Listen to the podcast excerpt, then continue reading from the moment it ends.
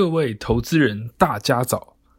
今天是十二月十六日，欢迎收听今天的元大奇新闻。首先带您看到国际新闻的部分。第一则看到经济数据，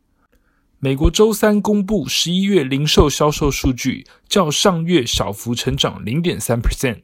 低于市场的预期，并创四个月以来的新低，显示在通膨飙升的情况之下。消费支出可能面临挑战。根据商务部的报告，十一月零售销售月增零点三 percent，为七月以来最低，低于预期的零点八 percent。前值自一点七 percent 小幅上修至一点八 percent。跟去年同期相比，十一月零售销售较去年成长十八点二 percent，高于前值的十六点三 percent。除了通膨的因素之外，市场认为低于预期的零售报告部分反映消费旺季提前的状况。考虑到供应链瓶颈带来的供货问题，许多美国人今年选择提前来消费。第二则看到疫苗相关的新闻，辉瑞和 B N T 预计在二零二二年初取代阿斯利康成为 COVAX 主要的供应商。但由于辉瑞的 B N T 疫苗需要更严苛的施打条件，可能对较贫穷的国家带来新的困扰。这是因为部分国家可能缺乏足够的冷藏能力来处理辉瑞的疫苗，同时还面临注射器短缺的风险。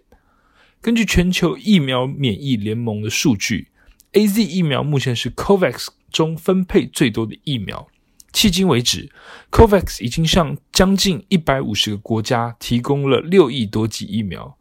其中超过二点二亿剂的疫苗是 AZ，约一点六亿剂的疫苗是 BNT。世界卫生组织的一份文件显示，到二零二二年三月底，COVAX 将在分发一点五亿剂辉瑞疫苗。Gavi 的一名发言人证实，辉瑞在分配疫苗方面遥遥领先。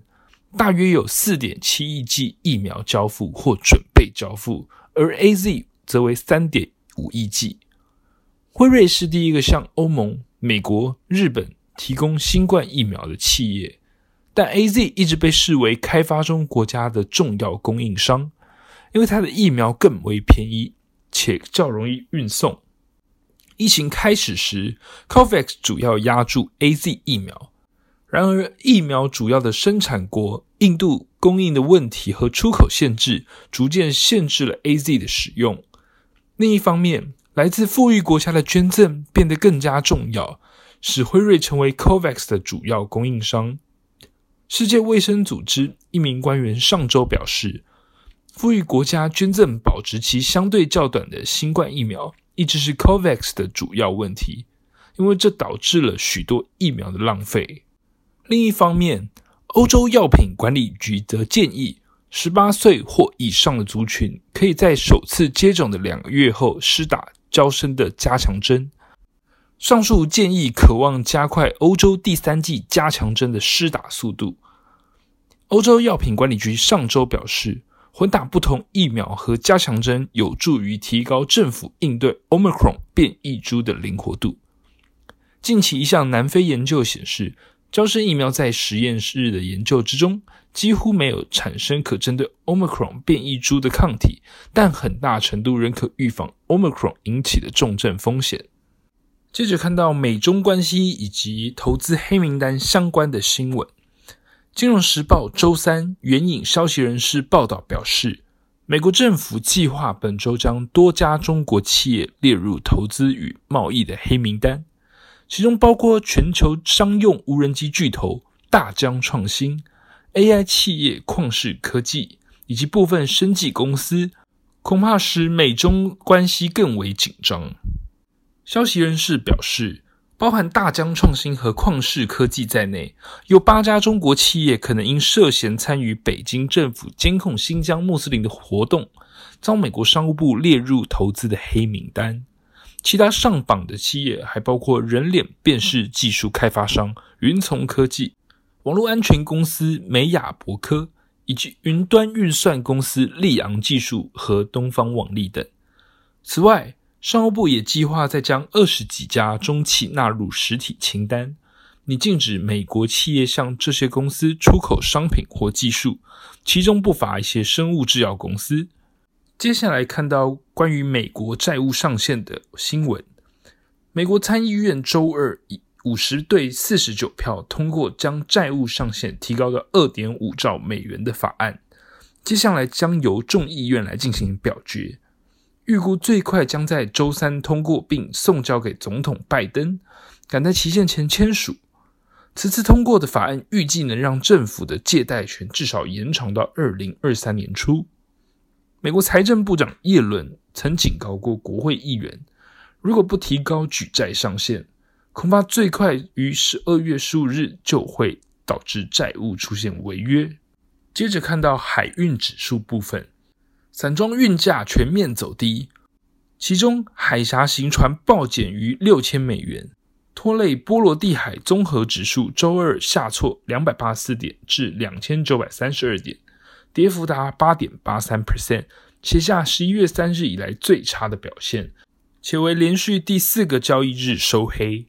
此外，海峡型船运价指数重挫七百五十八点，下跌十六点零七 percent，平均日租金大减六千两百八十九美元至三万两千八百三十八美元。船舶经纪公司表示，随着年底临近，海峡型市场可能出现走弱。预计新的需求将在二零二二年初出现。接着进到三分钟听股期的单元，首先看到宏达电期货。宏达电推出首款沉浸式的 VR 眼镜，带动十一月营收月增三十二点四 percent。宏达电公司表示，受到船运塞港的影响，尚有五成订单递延至十二月来出货。且二零二二年第一季将与全球电信商合作销售，营收有望再向上成长。此外，宏达电在十二月十五日宣布，将推出全新的全球化 NFT 艺术品交易平台，持续打造 HTC 元宇宙的体系。宏达电期货周三止跌反弹，终止连续六根黑 K，不过上方十日均线依旧承压。第二则看到友达期货，受惠于新车款扩大导入显示器的应用，推升车用面板需求的成长。市调机构群智咨询预估，今年的车用面板总出货量将达到一点六四亿片，年增二十二 percent。面板大厂友达前三季出货量已跃居全球第二。友达集团旗下小金鸡。瑞鼎将于十二月二十七日开放申购，成交价暂定三百零八元。瑞鼎前三季毛利率获利为三十点八九亿元，年增幅度达五点九倍，EPS 高达四十六点九五元。